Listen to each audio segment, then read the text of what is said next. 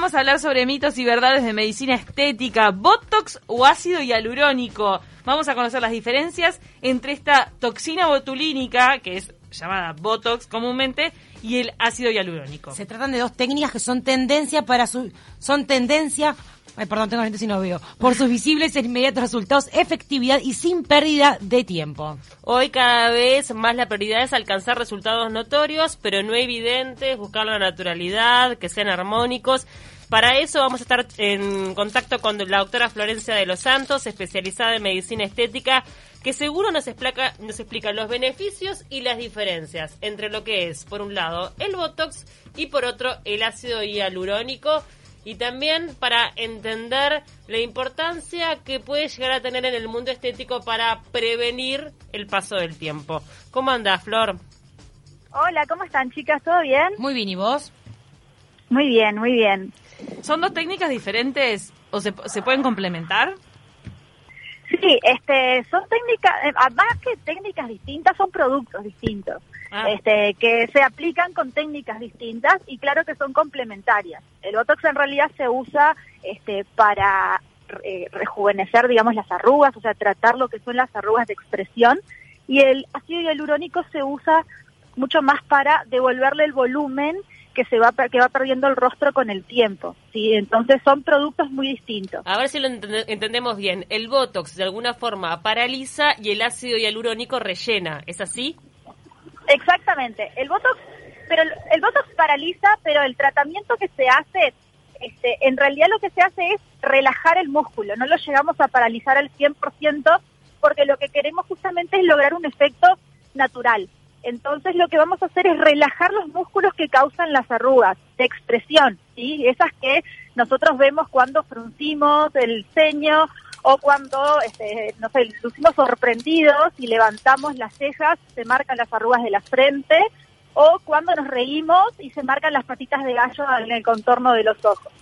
Eso es lo que va a hacer el Botox, va a relajar ese músculo para que esas arrugas no se vayan marcando y prevenir a que se profundicen y que se haga, una vez que se profundizan se hacen surcos y ahí es mucho más difícil de tratar. Claro, igual la idea no es quedar como con la cara paralizada 100% como decías vos, por eso es fundamental ir con un buen médico, o sea, con un buen especialista para que encuentre la dosis necesaria, es decir, alguna rubita se tiene que ver, porque digo, también lo cierto es que sería muy raro que nos eh, reímos a carcajadas y no se ve nada.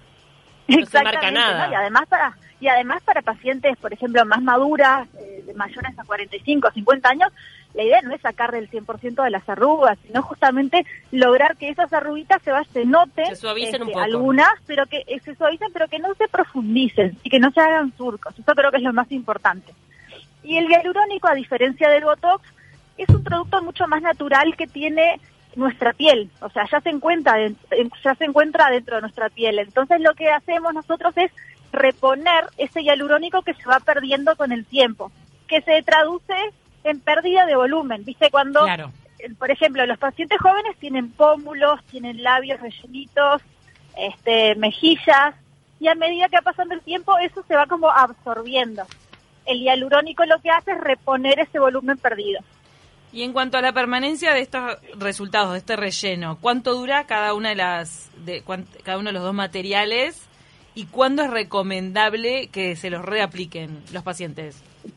Bueno, el Botox, yo le digo Botox en realidad, pero estamos hablando de toxina botulínica. Sí, Botox es más conocido, es una marca comercial que en realidad este, ya se, es, en el común vocabulario de la gente, pero es en realidad toxina botulínica.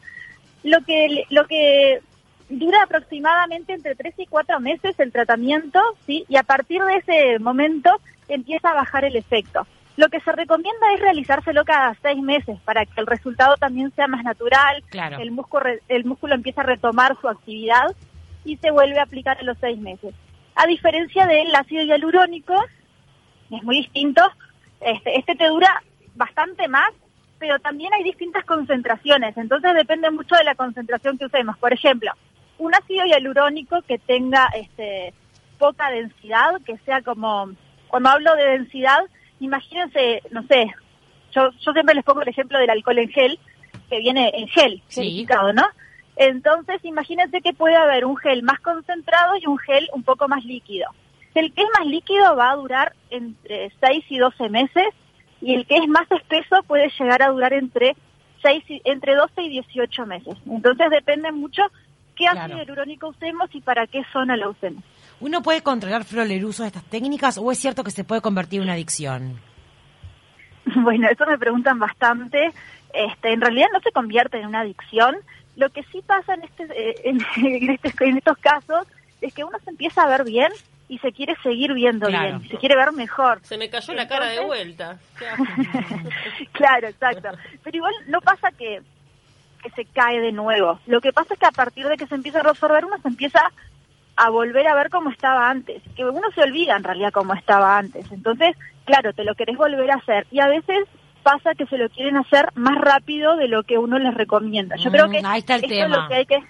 Exacto. Entonces, lo que tenemos que hacer es confiar en el profesional que uno elige y tener un, elegir, de hecho, un buen profesional que te pueda recomendar un buen tratamiento y que te pueda recomendar estéticamente qué es lo ideal para ti, porque a veces hay pacientes que quieren los labios ponerle más grandes Que las proporciones de su rostro. Claro, en su cara. Y bueno, entonces es como tener como el, el profesional que te sepa aconsejar, que tenga un buen sentido y un buen criterio estético. Claro, el tema de, ahí. de los labios es con ácido hialurónico, al igual que los surcos de las ojeras y pómulos, ¿no? Eso es relleno.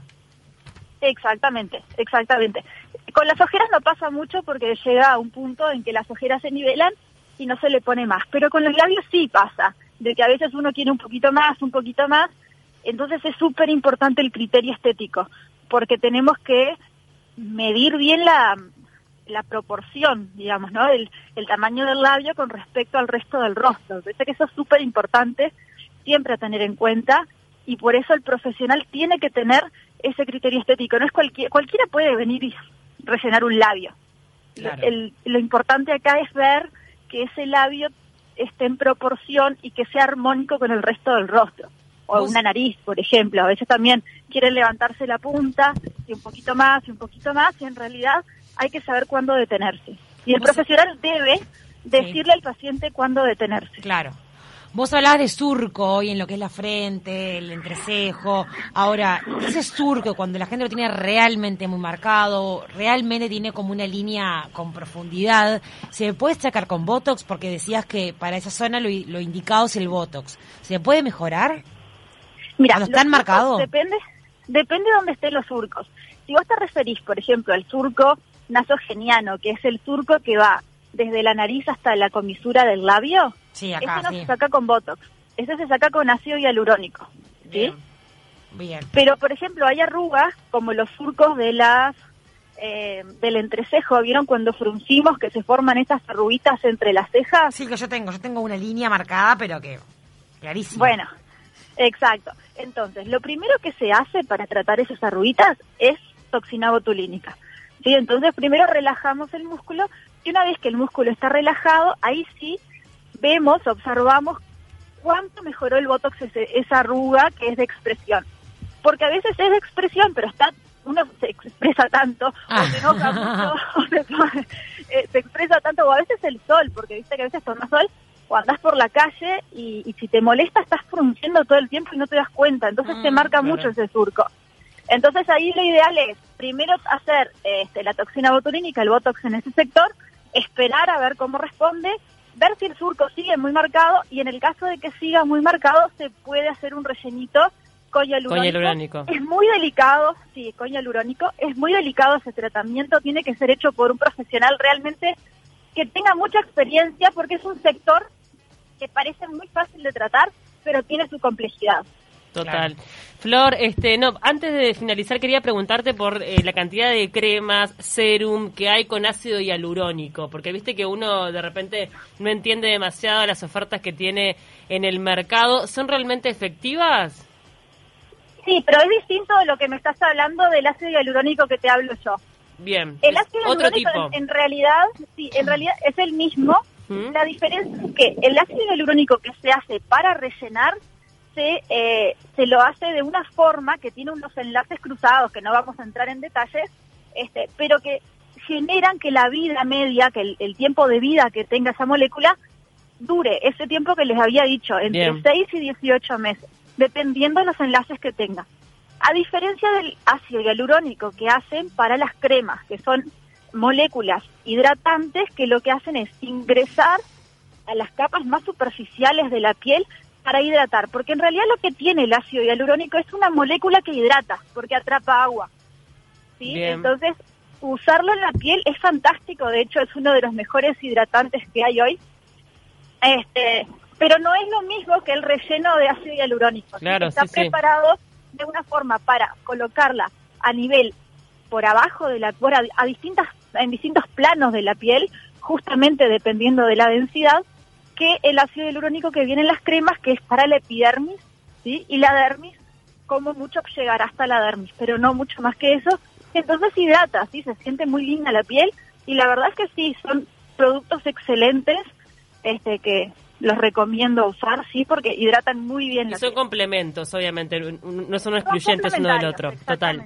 Quedó clarísimo, la verdad. Muchísimas gracias, doctora Florencia de los Santos. Todos ya saben que la primera consulta es gratuita si se acercan a tu clínica para saber más sobre todos estos mitos y verdades de la medicina estética y si tienen ganas o no de hacerse alguna intervención. Y los invitamos a que te sigan en tu Instagram, arroba doctora Florencia de los Santos. Te mandamos un abrazo grande, Flor. Bárbaro. Muchas gracias, chicas. Un beso grande para ustedes también. Gracias a vos.